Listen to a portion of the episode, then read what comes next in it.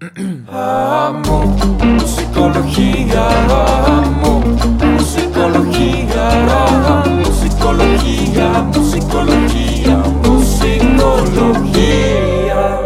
Buenos días, buenas noches, buenas tardes, buenas mañanas, madrugadas o la hora que sea Bienvenidos. a Musicología. Recuerden que estamos en Musicología, donde choca la música con la psicología. Cada lunes un episodio 9 a las 11 am con un invitado nuevo. Los jueves la versión de ese, mismo episodio, que es como el resumen. Y hoy tenemos un episodio de lujo. Tenemos un episodio, creo que poco a poquito vamos, palomeando nuestra bucket list de los, los artistas y las personas que queríamos entrevistar tan cabrón que cuando empezamos a hacer este podcast les dedicamos un episodio a analizar nada más una de sus canciones. Yo me iba por el lado de la música, Borrego por el lado psicológico. Ahí, por ejemplo, el primer episodio que, que tuvimos, que después pudimos entrevistar al artista, fue el de Longshot. Luego también tuvimos el de Porter. Y otro de los episodios que tuvimos fue un episodio titulado Eco, entre paréntesis, Artesanía Sonora. Porque nuestro invitado de hoy es nada más y nada menos que el David Aguilar. Nacido Rodolfo David Aguilar Dorantes, es un cantautor, compositor, nominado ahí humildemente a 7 Grammys, si no me equivoco, artista, poeta y también podcastero, ¿eh? También podcastero, este, en núcleo distante. Lo encuentran en plataformas de streaming como el David Aguilar o en su proyecto con Caloncho, que es Vacación.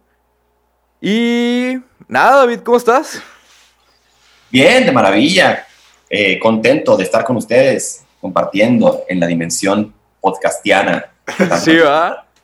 Sí. Excelente, qué gusto, David. ¿Tú, Reo, cómo estás? Todo muy bien. Como dices, dándole el full circle a esta experiencia de haber platicado de, del David Aguilar y ahora tenerlo aquí para poderle preguntar qué tan desviados andábamos con todas nuestras ideas de qué estaba pasando en sus canciones. güey. Ahora, después de esto, voy a escuchar el programa ese, el programa previo. Oye, sí, ¿verdad? Y, y a, a ver, a ver qué le atiramos y qué no. Porque sí, la verdad es que nosotros nos, nos clavamos un chorro. En, en ese programa todo fue sobre la canción de Echo. Porque para el que pueda no, no saber, digo, les recomendamos ver ese episodio, pero para el que pueda no saber, la canción de Echo es esta canción donde vas formando nuevas palabras con el eco de las palabras que vas diciendo. Entonces, por ejemplo, una mariposa posa sobre su cabello bello. Este, entonces, la verdad es que, o sea, cuando escuchamos eso fue como el pum, no mames que esto existe. Este, y luego de, de ahí, nos, em- o sea, yo ya estaba clavado con tu música, con, con, con otras canciones. Este, porque aparte, para mí, el, David Aguilar lo descubrí en un momento de, de mi vida donde, donde extrañaba mi casa, o sea, donde extrañaba México. Estaba estudiando en el extranjero. Y, y era este momento donde había un café cerca de, de mi departamento donde atendían unos colombianos y yo iba ahí todos los días para que me ofrecieran un cafecito en vez de decirme cup of coffee. Entonces, este, como que en este momento de, de extrañar mi país y de extrañar mi, mi lengua y todo, como que fue donde, donde descubrí al David Aguilar y de ahí me empecé a clavar un chico con tu, con tu música. Ya más reciente me encuentro la canción de, de, de Terca, que para el que pueda no saber, es, es básicamente el concepto es decirle a la guitarra que no sea terca, que no, no ya se ha escrito suficiente de soledad, ¿no?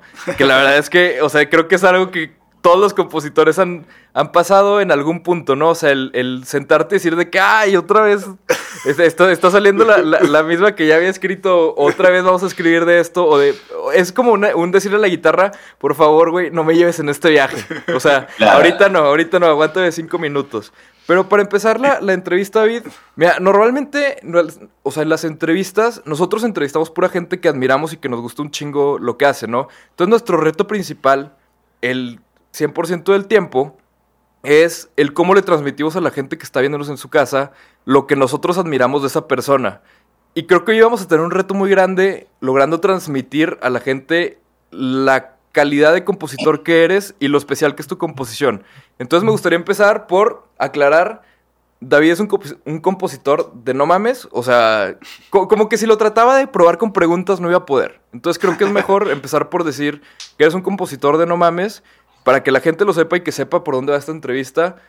Este, las, digo, tie- tienes credenciales que te avalan como los chingos de Grammys, este, la canción de, de Danza de Gardenes con Natalia Lafourcade.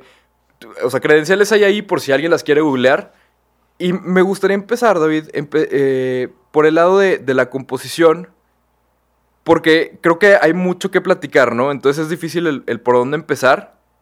Pero me gustaría empezar por que nos cuentes un poquito de cómo definirías tu composición en el sentido de si lo haces autobiográfico, si lo haces ficticio, ¿cuál es tu approach a la composición? Digo, me imagino que habrá más de una, pero ¿cuál es tu approach en general?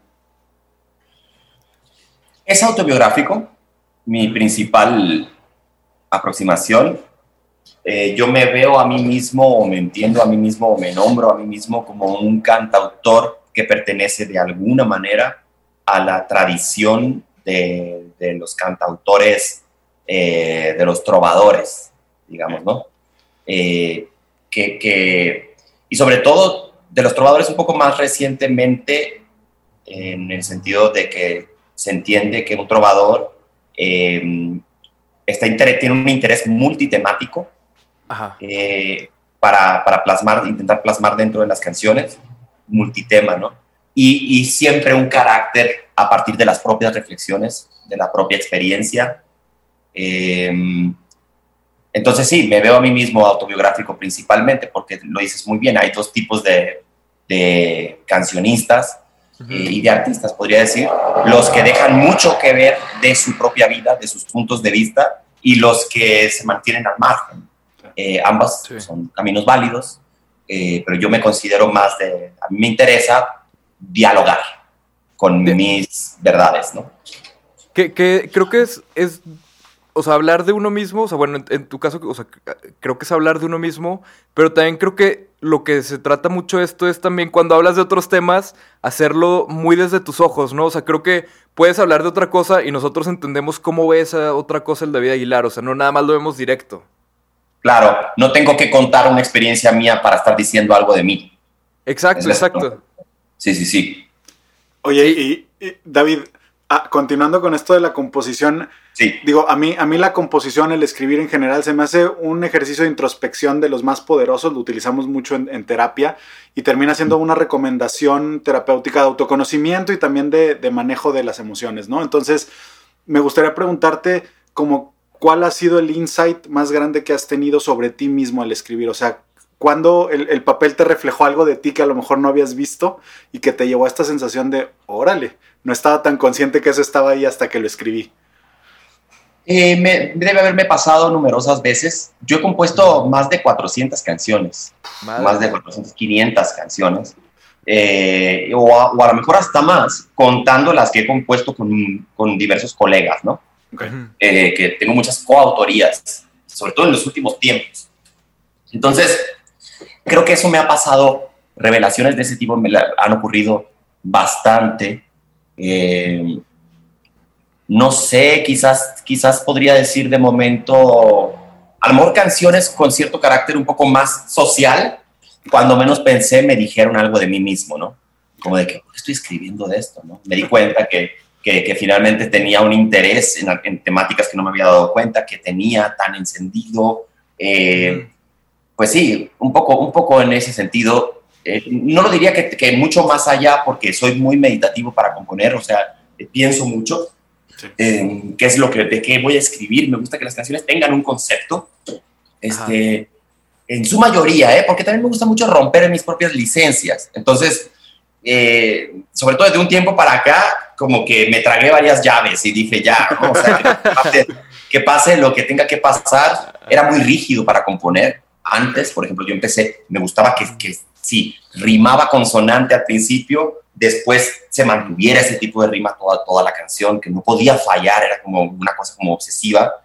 Eh, y ahora últimamente algo me pasó en los últimos años que me hice un poco más punk, en, esa, en, en ese sentido, entonces ya me han ayudado muchos colegas a, a, hacerme más blando, pero no más simple, ¿eh? no por eso yo considero que me estoy desatendiendo, digamos, ¿no? Sí, Simplemente sí. me considero que, que, mi, que mi, mi, horizonte ha crecido, se ha expandido un poco más. Gente como Caloncho, por ejemplo, uh -huh. me ayudó mucho, mucho, mucho a componer con él. Me ayuda todo el tiempo. Tenemos el proyecto de vacación porque su perspectiva de verdad es diferente que la mía, ¿no? O de colegas que, que de pronto vienen más de, de, una estética que no es tanto de la canción de autor, sino que vienen más del rock, por ejemplo. Uh -huh. eh, también me hacen ver otras cosas, entonces yo absorbo y robo, robo, robo, porque lo que me interesa pues es tener experiencias varias, ¿no? Pero bueno, un poco para, para contestarte es eso, eh, un insight que, que, que, pueda tener a lo mejor con Terca, que es una canción del 2003. Uh -huh. que sí, Órale. O sea, tiene 18 años, está cumpliendo. O sea, es de mis primeras rolas. que, que francamente, y, y, y este, eh, sí, espero no sonar arrogante o algo así, pero francamente la escucho ahora y me sorprende un poco que yo haya escrito una canción así cuando tenía 19 años. Sí, claro. O sea, Ahora que lo dices suena todavía más sorprendente la tan canción. elaborada, por- eh, tanto musicalmente como el texto, ¿no? Entonces, esa canción podría eh, decirte que sí, que después la escuché y dije, wow, o sea, ¿por qué yo eh, tenía tanta conexión con la soledad hacía cinco años? Digamos, la primera vez que pensé esto por allá del 2010, no sé, ¿no? Y que, y Claro. que pensé en retrospectiva sobre la canción, pudo haber sido uno. Porque además es una canción muy, muy crafted a detalle, ¿no? O sea, la canción de Terca, porque aún la, la música acompaña muy cabrón la letra. Como por ejemplo, Sí. e- este acorde de, no me acuerdo si era el, el mi menor Mi menor. o... Sí, mi, mi menor, esta parte Sí, de... menor. Ah, el si menor, perdón, sí. Que, que era esta parte de, de mencionarlo en la, en la letra y tocar el acorde del si menor. Claro. Que veía, veía que decías en una entrevista que, que había sido un capricho, o sea, que había sido como, pues tengo que Sí. meter, o sea, quiero meter esto y, y así lo, lo ocurre- voy a son de esas cosas que se te ocurren en el momento ahí y dices, pues a lo mejor va a sonar forzado, pero es mi canción de la soledad y, y no me importa, soy libre y lo dejas, ¿no? Porque musicalmente sí es una modulación brusca. Digamos que para los que son más exquisitos en la composición, sí es como de que, ay, te la mamaste con eso. O sea, está muy, está muy brusco que hayas hecho eso. Pero si está justificado en la letra, es diferente. Sí, sí, sí, lo acompañó. Exacto. Claro. Sí, sí, sí, to- totalmente. La verdad se me hace, se me hace algo súper increíble. Y ahorita que, que mencionabas a vacación, el proyecto que tienes con Caloncho, me gustaría preguntarte, David, ¿té de tila o té de quila? ¿Con cuál te Eh, vas? ¿Con cuál te vas? Fíjate que té de tila me voy. Té de Pero- tila. Pero no siempre fue así. Eh, eso es más, más reciente. Ya, ya fue. estamos, en, estamos en épocas de tila. Ya, ya, ya venimos un poco más de regreso que de ida, digamos. Ya, ya, ya andamos metiendo neutral. A huevo, a Sí, huevo. sí, sí, sí. Oye, David, me gustaría preguntarte, la- hablando de vacación, la canción de Nieve de Arrayán, en, en lo personal es una de mis canciones favoritas, este, y creo que ah, es una de estas canciones que conforme la vas escuchando con el tiempo, le vas encontrando un significado diferente, o al menos hablo por mí, ¿no? Este, me- como que antes siempre le había escuchado como una canción de amor, de amor romántico, y creo que recientemente me he dado cuenta que, que- me suena como más paternal, como llevar a, a tu hijo o a tu hija por, por una nieve de Arrayán. Porque al final también cuando dice este, la, la parte esta de, de, de si un día me vengo a vivir para acá, me, me sonó así como de, ah, ok, o sea, llevaba años escuchando esto y nunca me había dado cuenta que, que era algo más paternal. ¿Sí, ¿Sí voy bien o me regreso? O sea, ¿sí está más paternal o no? Mira, no, pero eso es lo maravilloso de, de- de escribir canciones, sobre todo con perspectivas a veces muy abiertas, ¿no? Lo que queríamos, Sí. Caloncho y yo, con esa canción era, era, fue la primera que hicimos juntos, el- el- Ever. O sea, esa fue la primera que compusimos todavía sin saber qué haríamos el proyecto. O sea, in- incluyendo colaboraciones que tenían ya desde antes, como, como esta canción que venía en tu disco. etcétera. Sí, Etcétera, ahí sí. Fue, más un- fue una colaboración, no tanto coautoría, porque esa canción, Ah, etcétera, era, era mía y yo la invité a cantar. Ah, Eh. ok, ok, ok. Pero Nieve de Arrayán fue la primera, fue cuando nos conocimos, sí, que es previo a la colaboración de etcétera, porque es- fue cuando nos conocimos. La hicimos, por allá en el 2015 creo que la hicimos.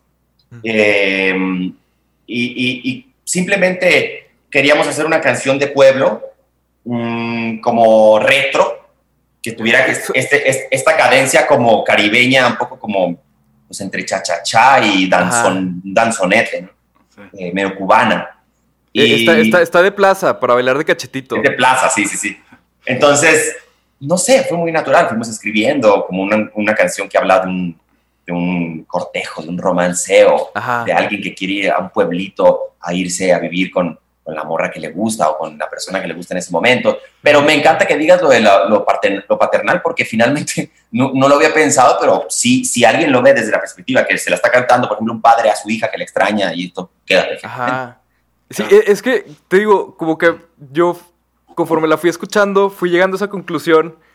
Y ya de, ese punto donde, donde ya viste algo lo suficientemente, o sea, las suficientes veces, o ya escuchaste algo las suficientes veces que dices, no sé, ya me estoy haciendo nada yo ideas, este, chaquetas mentales, o, si de verdad está, está, está sucediendo que me estoy dando cuenta de algo nuevo, Pero la verdad que qué chido, porque sí, se me hace como, no sé, una, una composición muy simple en el sentido de que el, o sea, no, no te, no te pide nada. O sea, no, no es algo difícil de digerir, sino que es algo que lo complicado está en lo fácil de digerir que es. Y de hecho, cuando estaba haciendo la, la preparación para esta entrevista y todo, como que me clavé un chorro con esa canción una vez más. Y fue donde, donde dije, no, pues a ver, espérame, la tengo que entender más a fondo y la empecé a sacar en la guitarra y todo. Y fue donde, donde llegué a esta conclusión de, de espérame, me suena más paternal y, y no, no sabía bien de, de dónde venía. Oye, Pablo, Este, creo, creo que más bien nos estás compartiendo que se acaba de despertar el instinto paternal en ti. Exacto. Ah, güey, espérame. No, no que para allá vayas, pero que ya se despertó el instinto, güey. O sea, Claro, ya, claro. ya empiezas a ver el Pues- amor paternal como algo que. ya empiezas que a ver a, a rayanes en todos los árboles. Es correcto. Bueno, y ya valió madre, chingado. De modo, güey. Eso te pasa por hacer podcast con el psicólogo, güey. Sí, ¿verdad? Con, con- con el psicólogo que es orgullosamente papá mandilón, se, contagia, correcto, se contagia. Correcto. Ya, ya te vi y dije, mira, ya lo encontré aquí. Oye, es que escuché la- el otro día la, la- la nota de voz de, de Pablillo cantando la canción que saqué el viernes pasado. Porque me, me mandó Borrego una nota de voz de su hijo. ¿Cuántos años tiene, tiene mi tocayo? Tiene tres, va a cumplir cuatro y estuve escuchando la canción, el lanzamiento de Pablo, que por cierto, vayan a escuchar. Y lo escuchó mi hijo varias veces y de repente voltea y me empieza a cantar universo, verso. Es universo inverso. Y él terminó haciendo esta combinación entre la composición de Pablo y un eco que hubiera escrito David Aguilar.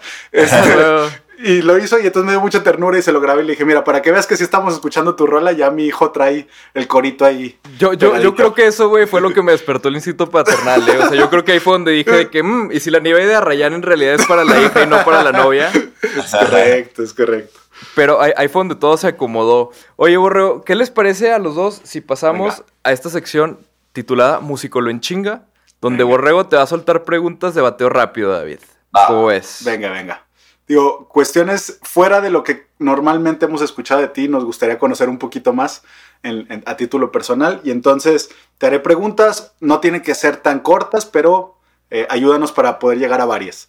Entonces, el primero sería, ¿cuál es uno de tus intereses que no has explorado todavía o no has explorado tanto como quisieras? El cine. ¿Ok? Perfecto. El Mayor cine, o sea, me interesa escribir, me interesa dirigir en algún momento. Uh. Bueno, después hablamos de esto porque creo que pintas imágenes con las letras impresionante. Entonces creo que, que, que puedo imaginarme parte de las escenas que pondrías. Este, Claro. mayor afición. ¿A qué eres? Recientemente caminar. Ok, Soy, soy un peatón de la Ciudad de México. ok. Órale. Qué padre. Eh, si tu vida fuera un libro, ¿cuál te gustaría o cuál crees que sería un buen título hasta ahora? Eh, probablemente la pregunta, a lo mejor podría llamarse así, ¿no? Ok, O, el, o preguntar. ok. En la parte de bien. cuestionarte permanentemente Sí. y todo lo que pasa. Bien. Un poco siento que soy alguien que se hace muchas preguntas. tiempo. Bien. Eh, película, no tu película favorita, película que más veces has visto. Eh, Puede coincidir Yo creo, no. sí, yo creo que hay una película italiana de Pablo Sorrentino que se llama La Grande Bellezza. Ok. Esa, esa película la he visto a lo mejor cinco o seis veces porque la recomiendo mucho, entonces me ha tocado que es, es para cuando las... Sí, francamente me gusta mucho, ¿no? Entonces le encuentro siempre cosas. Bien, perfecto. Nos encanta el podcast porque siempre nos dejan tarea que nos hace crecer, así es que ya tenemos tarea. Sí, sí, sí. Siempre nos quedamos con pendientes acabando, ¿no? Bien, bien. Pero vean esa peli, es increíble. Venga, y última. Eh, si pudieras elegir una persona, viva o muerta, con la que te gustaría sentarte a platicar, simplemente por el gusto de conversar con ella, con esa persona, ¿con quién sería? Eh, Ah, tengo varios candidatos. Hay varios candidatos. Puedes pensar en voz alta o darnos la conclusión. ¿Ok? Con, eh, con Sócrates. Sócrates. Muy bien. Oye, pero no, no, la no, filosofía no, sí, no creo que te vaya a responder mucho, David. Yo creo que te va a decir, no, yo no sé que no sé nada. Claro, Ya. sí, sí, sí. De Y ya más recientemente, diría, más recientemente diría que con Lennon, con Bob Marley. Bien. Oye, con, con, Lennon, digo, aquí, aquí metemos el plug del cover que hiciste porque la verdad es que la idea, siento que es una idea de peda, pero una gran idea. La canción de Morra. Sí, Morra. No, la verdad, eh, eh, esa, eh, yo eso de Morra, un día hace muchos años en Hermosillo, un cantante por allá que hace mucho no veo y no, no supe nada de él, estábamos cotorreando así en el, como covers así, estábamos cantando rolas de los Beatles y probablemente yo canté la de Woman en inglés y él, y él en la peda justamente dijo, y todo el mundo nos cagamos de risa. Y yo me quedé con eso todos estos años. Y ahora que saqué esta canción, que se me hace tan hermosa, le puse la, en la traducción eso, porque además no hay modo de traducir woman con dos sílabas, con ese acento ahí. Okay. Tendrás que decir, y sobre todo que se respeta el OA, pues era morra. Sí, sí, totalmente. Y además... me, encanta, me encanta que David Aguilar pensó en dos sílabas que se respetan. Y yo nada más pensé en lo tradujo, güey. Y todo lo que consideró para llegar a eso, güey. Claro, sí, la composición te va siendo obsesivo con las medidas de las cosas. Sí, sí, sí. Sí, si te fijas mucho en las, medidas de, o sea, sílabas, contar sílabas, todas esas cosas, sí, sí es algo que consideras mucho a la hora de escribir, David. Sí, sí, totalmente, porque, eh, ojo, me puedo desconectar y puedo no pensar en eso también. Pero del tipo de cantautor que, con el que yo estuve acostumbrado a relacionarme en mis inicios, todos eran así. En la, en la movida de los trovadores mexicanos se considera mucho la medida del verso, es muy clásico, pues, ¿no? En ese sentido. Y, y finalmente es una tradición que lo que busca un poco es enriquecer todos los flancos posibles desde los cuales puedes componer canciones no nada más como que hay ahí como, hay como, como vaya, ¿no? O sea, es una posibilidad componer, pero, pero en la medida que uno observa y las diferentes técnicas y de alguna manera también es como respetar todo lo que se ha hecho antes, ¿no? De las distintas piezas de composición de, Iberoamérica y del mundo anglosajón también, porque Dylan, Leonard Cohen y todos ellos cuentan. Son escritores que después cantan, ¿no? Entonces, sí, sí, sí traigo muy clavado eso, porque también como me gusta la poesía, y estuve involucrado en algún taller de poesía en la década del 2010, del, de los 2000 eh, y además escribo y leo y consumo sobre todo poesía, traigo encendido el chip un poco de la, de la cuenta, de la composición literaria. Que, cabe mencionar que aquí en Musicología seguimos esperando tu libro de poesía Los Tlacoyos. Todavía está, está, en proceso y, y, aquí ya, ya tenemos un pie puesto en la tienda. el libro en el, en el, en el... Eh, falta que salga y luego ya falta echarle la, la, salsita. y toda la cosa. Sí, exactamente. Oye, David, y a la hora de componer, ¿eres más un compositor? O sea, ¿te forzas a, componer diario o, es más como que cuando te llega la inspiración? O sea, ¿cómo es tu proceso o tu, tu relación con la composición?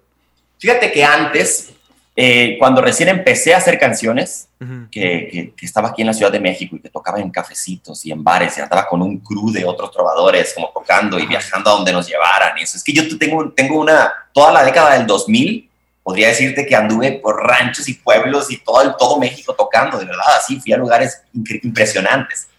Y en esa época me proponía componer con mucha eh, frecuencia, una frecuencia alta, estar componiendo, componiendo, era como algo que tenía, tengo que hacer más canciones porque tengo, y, además, pero no era forzado.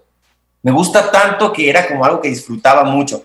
Y en los últimos años bajé eh, de ritmo, he cambiado mucho, ¿sabes? O sea, como que siento que soy alguien que, cambió, que, cambia, cambia mucho, cosa que, pues más allá de que me guste o no, lo acepto como una naturaleza. Y, y entonces ahora, como lo veo, es de que traigo ideas en la cabeza, tengo un blog de notas en el teléfono repleto de ideas, de versos sueltos, ideas de canción, títulos sueltos, o, versos, o letras completas que están ahí. Este, y tengo las notas de voz repletas de ideas musicales.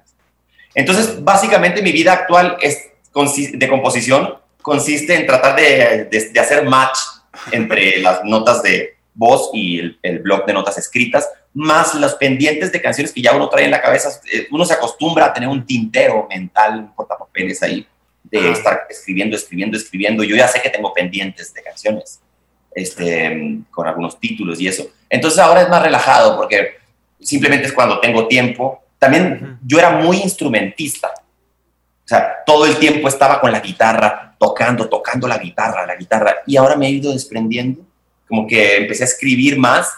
A, a, conceptualizar más. Me hice productor también, estoy produciendo algunos artistas en la Ciudad de México en mi estudio, junto con Ulises Atiz, que es mi, mi, mi, socio en, la producción y en el podcast. Ajá, sí. instante.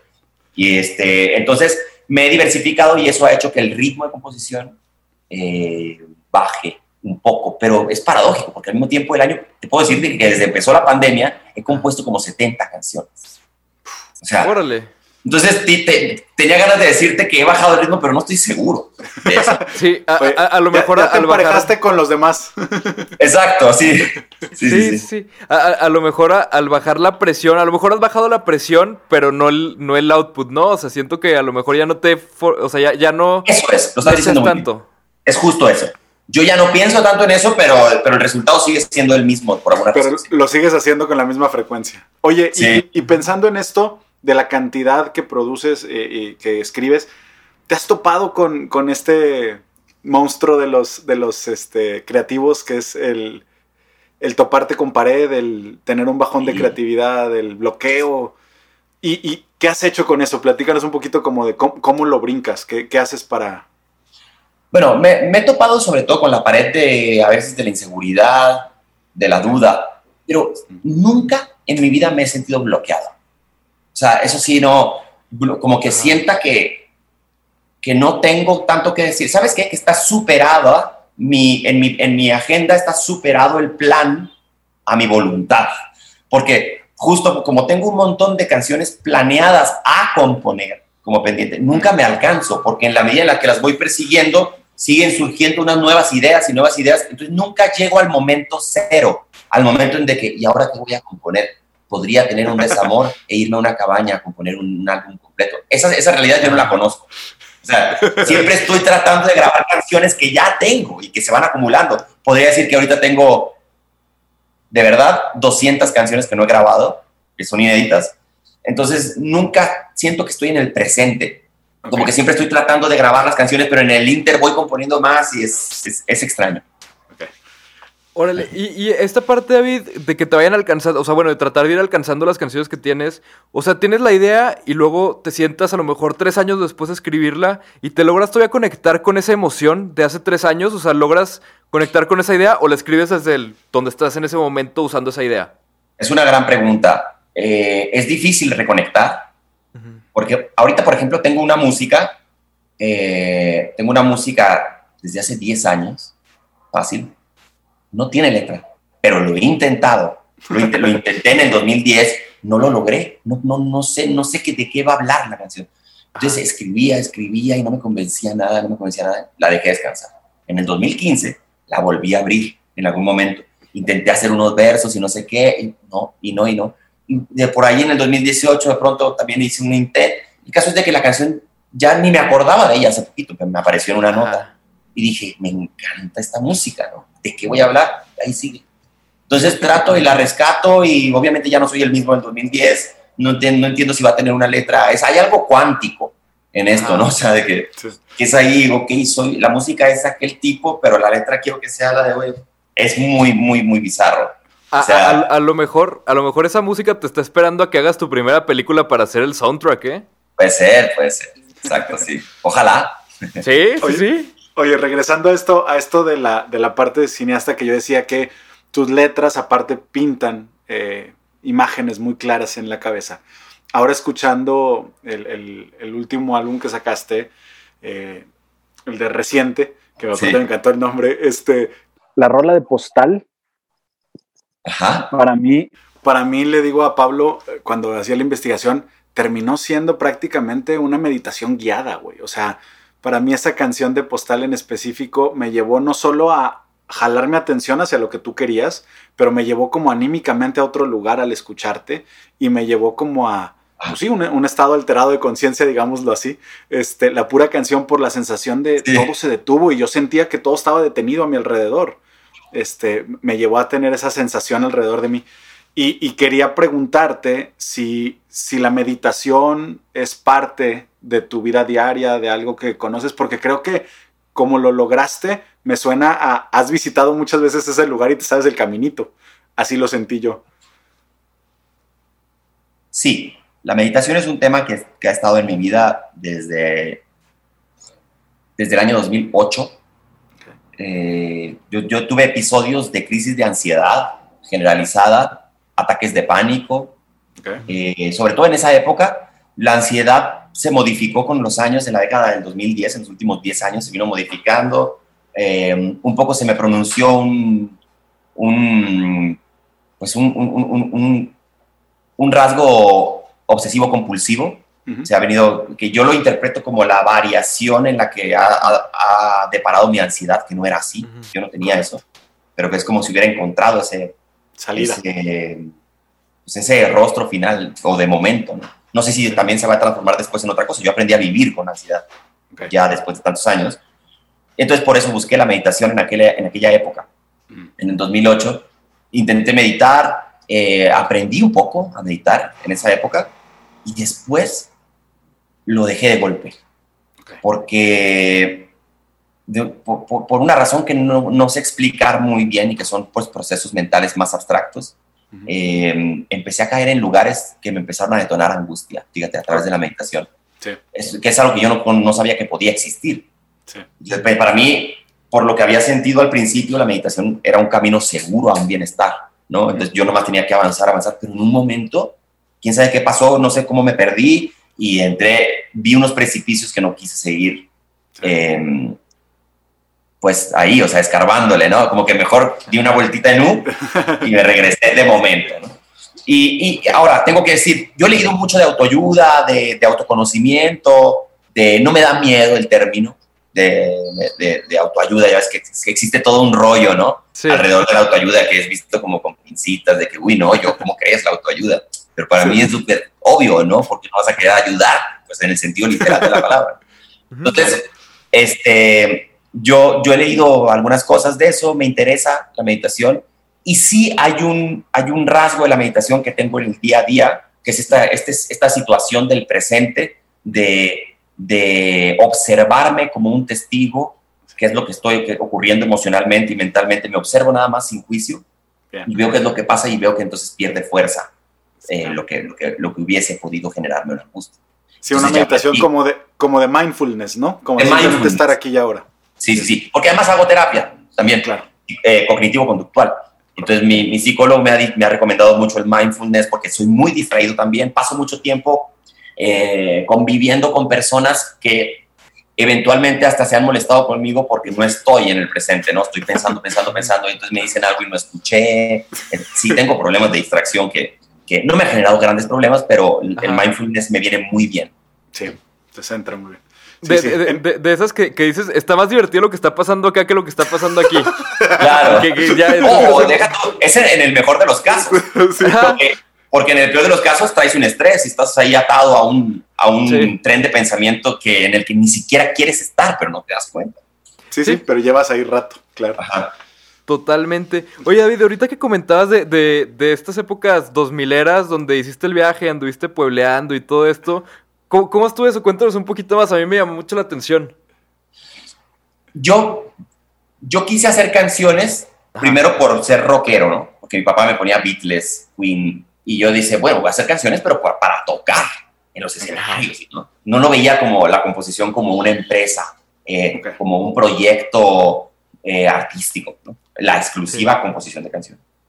Fue hasta el 2000, hasta cuando yo tenía 15 años que escuché a cantautores como Silvio Rodríguez, Joaquín Sabina, y eso que dije, ok, existe este tipo de abordaje en la letra, que es como de escritor. Y yo, yo intentaba escribir poesía de adolescente. Teníamos como un como la sociedad de los poetas muertos, así como en, la, en, la, secundaria y en la prepa yo tenía como, éramos como unos cinco amigos y nos íbamos a los cafés a escribir. No entiendo por qué nos conectamos con la poesía. Era raro, ¿eh? Pues nadie, nadie andaba en esa, ¿no? No es tan común.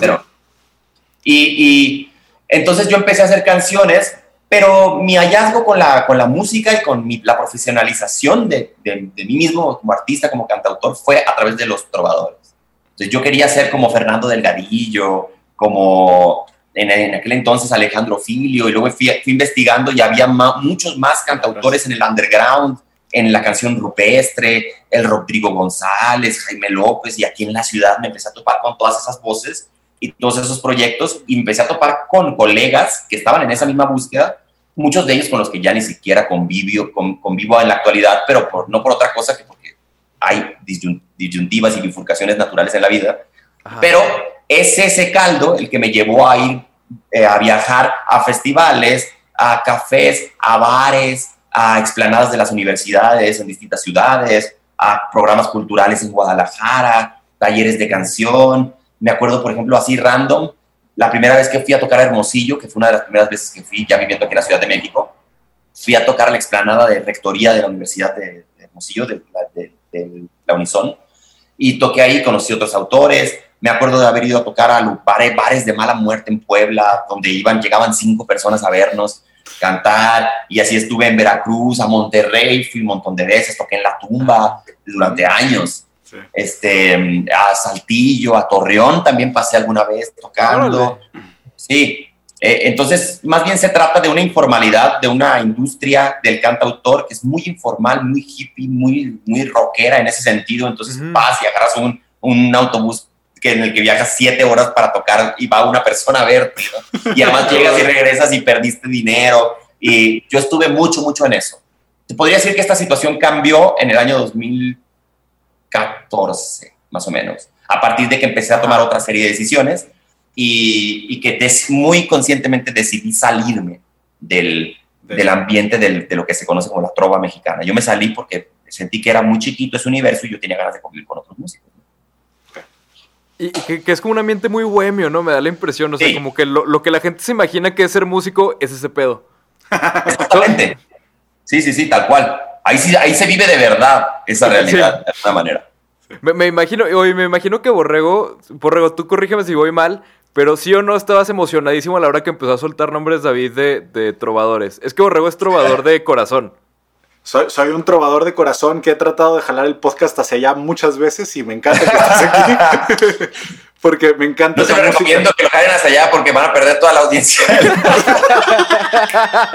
justo, oye, justo, justo Pablo lo aprecia, pero entiende que el nicho es muy pequeño. claro, sí, sí, sí, sí.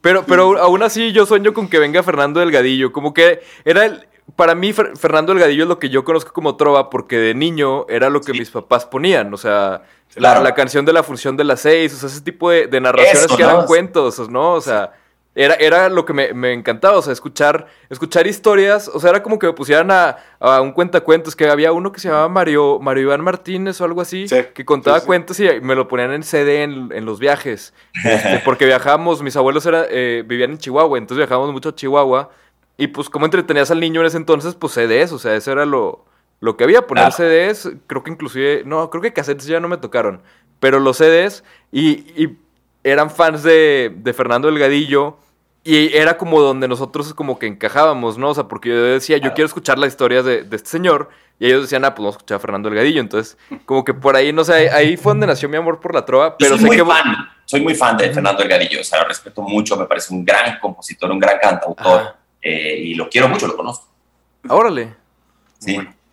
¿Y, has compuesto con él algo alguna vez o tienes la, la ilusión de algún día componer algo con él? Yo creo que va a suceder. Y fíjate que me encanta que esté sucediendo este podcast porque me está haciendo pensar que sería bueno buscarlo porque no sé nada de él. Tenemos muchos amigos en común también que sé que lo ven, pero eh, yo no lo he visto desde hace mucho tiempo. Y estamos en un grupo de WhatsApp juntos, le voy a escribir. Sí, y, ponlo, ponlo a, pónganse a componer. Yo estoy seguro que algo, muy bueno va, va, a salir de ahí. No me queda estaría pero una, una, gira con él, algo así, algo de algo bien, bien, justo, bien trovador, ¿no? Reivindicar. Sí, sí, sí. De, de, de, esas que. Porque Fernando Elgadillo está en ese nivel donde, donde llena teatros sí, grandes.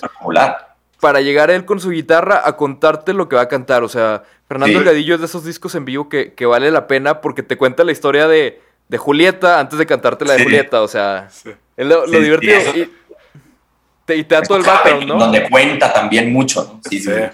Oye, Yo, yo, yo yendo a los. Cuando surge el movimiento de stand-up en México, yo dije, ah, pues lo que hacen los trovadores entre canciones, güey. Porque, pues era literal, te contaron una historia y una anécdota una anécdota y una historia de por qué salió esa canción y siempre terminaba con un remate, sea emocional o sea de risa, pero terminaba con un remate muy interesante y te llevaba la historia. Entonces cuando surge el, stand-up, yo, pues lo que hace Edgar Oceransky, lo que hace Fernando Delgadillo, lo que hace Raúl. No, y además el, al que el gran ejemplo de esto es Franco Escamilla. Claro. Sí. Él, él es de los dos mundos. Él es de los dos mundos realmente. Claro. Sí, sí. Claro. Él, él es de los dos mundos y, y el, el que le pegó más fue la parte del stand-up. Pero aún así todavía sigue metiendo, y estoy seguro que es por sus huevos que sigue metiendo la parte de, de ponerse a Sí. cantar entre canciones y de, de componer y sacar su música y todo. Pues tiene de hecho un disco que le produjo Edgar Oceransky. si Edgar no Oceransky, son muy amigos. mal. Sí, sí, sí. Oye, Sí, sí. Ya, ya, ya son estas historias como Michael Jordan quiso jugar béisbol y lo hizo a nivel profesional. Frank Escamilla quiere grabar música, lo graba con Edgar Skransky porque puede, güey. O sea, Eso de Jordan me da a mí se me, siempre lo recuerdo, o sea, se la mamó. güey. Hasta, Sí, sí. golf, hasta golf quiso jugar. sí, profesional, güey. O sea, ya era lo que él quiera, profesional, porque jala Sí. todo el dinero que quieras, güey. Entonces, dale, Sí, sí, se, me hace, se me hace muy, muy cabrón lo de, lo de Michael Jordan. Y oigan, para, para, como última pregunta, este, me gustaría meter una pregunta que se me había quedado al principio de la entrevista, pero la, la verdad es que me, me- me da mucha curiosidad tu respuesta, David. Entonces, Ajá. la quiero hacer antes de terminar la, la entrevista.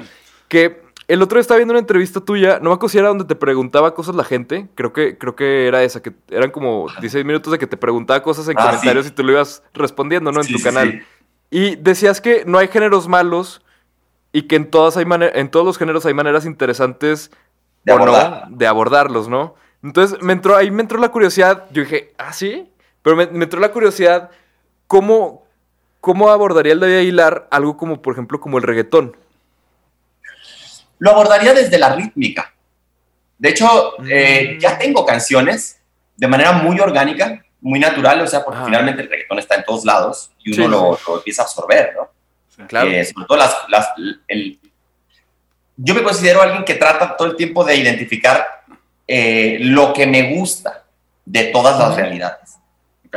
Este, entonces, por ejemplo, de, de lo rítmico podría decirte que eso, se- eso sería algo que yo podría utilizar del reggaetón, que lo rítmico pues, es el dembow, la base de tu, tu, ca, tu, tu, ca, tu, o el Sí. ca, tu, ca, tu, ca, tu, Ah, huevo. ca. Nada más esa base para mí es suficiente para poner una guitarra con dos acordes y cantar de algo que yo considere interesante, lo haría. ¿eh? No lo he hecho, pues no se ha dado, pero te digo, tengo un par de canciones Ujú. ahí que tienen eh, implícito el dembo o el, o, el, o el ritmo del reggaetón. Entonces, eventualmente saldrán. Eh, pero sí, no, yo no creo que haya géneros eh, intrínsecamente malos. Pues, o sea, no sé, no, no podría entender qué tendría que tener un género para que sea como malo de verdad. Más bien, siempre identifico el género y, y le veo potencial. Sí. Sí los veo. Y, y hay géneros que, que de, o sea, no es que sean malos, simplemente a lo mejor a uno no le gustan. Por ejemplo, a mí sí me gusta mucho el reggaetón. A mí, a mí lo que me gusta del reggaetón es la producción. O sea, lo que Ajá. hacen con la producción, porque ya están en este punto donde está, por ejemplo, el hip hop, donde pueden hacer absolutamente lo que quieran y todo el mundo va a decir, claro, o sea, puede- pueden meter este, un- una balada, media canción de reggaetón y, y- y no hay pedo porque sigue siendo reggaetón, ¿no? Que es lo Sí. mismo que pasa con el hip hop, ¿no? Pueden hacer absolutamente Sí. lo que quieran y sigue siendo hip hop. Sí, sí, sí. Que, que es algo que todos los demás géneros como que Restringen. es, ajá, es mucho más difícil navegar por esos espacios, ¿no? O sea, si, si tú como cantautor metes unas guitarras eléctricas haciendo un desmadre y así, pues van a decir, no, espérame, esto ya no es lo que era David Aguilar, este. Claro, sí. Bueno, Y- eh, esa es una de las razones por las que yo me he encargado de hacer como muchos géneros diferentes, para que, para que entonces la gente entienda de que este güey puede hacer lo que quiera. Sí, sí, incluyendo banda sinaloense, ¿eh? Por Que- ejemplo, que, no es empresa nada fácil de llevar a cabo, porque justo la banda sinaloense está muy crucificada estéticamente. Hay gente a la que no le entra y no le gusta y no le entra y no, nunca la vas a sacar de ahí. Comprensiblemente, porque es muy, muy estridente y a veces los músicos a veces tocan de verdad mal. Entonces hay grabaciones con los pies. Entonces, justo el disco que yo hice era una, una- un poco como una, un- un- un- un- un- una declaración de lo que estábamos diciendo ahorita. O sea, de que, ok, a mí me parece que tiene potencial la banda sinaloense, voy a hacer el disco de mis sueños en ese, con ese género. con este género. Oye, que además también se entiende que de repente, sobre todo, porque bandas sinaloenses, o sea, en, en cuanto a las ferias, este, en- para eventos, todo, hay un chingo. Entonces se entiende que si tienes que conseguir a 25 cabrones que toquen a madres, pues probablemente vas a sacar la mitad. O sea, la mitad que sean musicazos y los otros van a estar medio de relleno. El punto es elegir a, lo- a los de relleno y que no, no crean que son los buenos, sino que se sepan los de Diste en el relleno. clavo, diste en el clavo, ese es el problema, que es que al, al requerirse tantos músicos, pues está muy difícil. Sí, 100%. no por nada las sinfónicas y las orquestas grandes están acostumbradas a depender del Estado. Sí, claro. Exacto, exacto. Oye, antes, de pasar a la última, yo nada más quiero hacer una, una propuesta, porque no, no me quiero ir sin esta. Propongo que antes de cualquier evento donde un servidor público tenga que cumplir su labor, incluidas oficinas, se escuche el sucio cristal antes de iniciar sus labores. Ah, me parece que se necesita ese examen de conciencia en general a todos los niveles. No estoy hablando de partidos, estoy hablando de el claro, puesto y el cargo público. Todos. Que todos lo escuchen porque creo que a todos les conviene acordarse que no es cierto, que era lo mejor que podían hacer. Hay una conciencia. me encanta que también la canción, sí. Que se acuerden. Pues, pues ya, de aquí a la constitución, ¿no? Ya que lo pongan de una vez. Ahí pónganlo. Que al cabo viene, empezando la, época electoral y creo que, que aquí... Un cabildeo con algunos diputados ahí de que... Es correcto. Sí. Oye, así como en las tiendas departamentales empiezan con una porra y demás, y es parte del ambiente del team building, güey, esa rolita para todos los servidores. Exacto, sí, sí, sí. sí, a, huevo, Oigan, ¿les parece si pasamos ahora sí a nuestra última sección? Que es esta sección que te contamos hace rato, David, que, que es este, el jam de asociación. Te digo primero yo cinco palabras, luego Borrego te dice otras cinco palabras Tú, en cuanto te vayamos diciendo, tú vas bateando lo primero que se te venga a la mente. ¿Cómo ves? ¿Pero me van a decir las cinco palabras juntas o de una por una? No, de una por una. Tú vas bateando así conforme vaya cayendo la palabra. Dale. Ahí va. Primer palabra, paz. Hogar. Recuerdo. Paseo. Puerta. Misterio.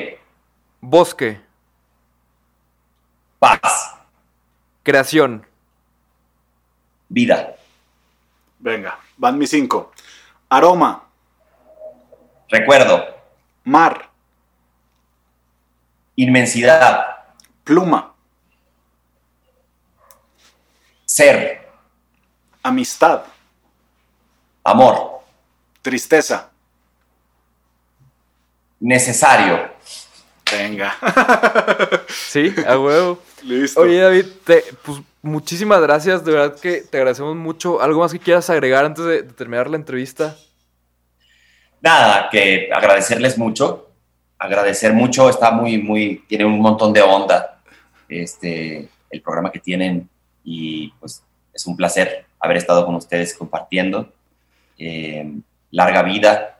Y, y gracias, gracias por invitarme y por escuchar y por darse el tiempo de, de investigar lo que uno anda haciendo y de, de, colaborar. Hombre, un, gusto, David. Sabes que cuando gustes, aquí tienes tu programa. Este, por temas aquí no paramos, o sea, creo que con, las mismas hojas de entrevista que hicimos, con eso nos alcanza para otras cuatro.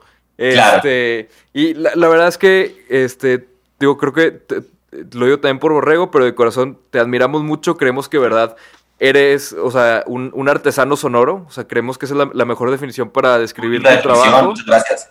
Y este, y, la, verdad es que somos, nos declaramos fans del David Aguilar y queremos compartirle a la gente eso y que, ustedes también entiendan el, por qué, el dónde, el dónde ver, el dónde buscar y que puedan conectarse con, con, este bonito proyecto que es el David Aguilar, que es también vacación. Y, y nada, ¿algo más que agregar tú, Borrego? No, vayan, exactamente. Vayan, escúchenos, no nos tomen la, palabra, no nos crean. Vayan y escuchen y dense cuenta por ustedes mismos lo que está ahí. Creo que es algo que, van a disfrutar mucho. Y agradecer a David y, y, pues como dijiste, dejarle las puertas abiertas cuando quiera platicar de algún proyecto o simplemente quiera hablar con este, una platiquita a gusto de diferentes temas. Como dices, todos nos quedamos con 14 preguntas tenía Pablo preparadas, a 24 nomás, entonces tenemos suficiente para otro programa para poder seguir platicando. Muchas gracias. Muchas gracias, Morrego, y gracias, Pablo. Un gusto, David. Muchas gracias a todos en su casa. Nos vemos la próxima semana con un episodio nuevo. Bye. Adiós. Chao, chao.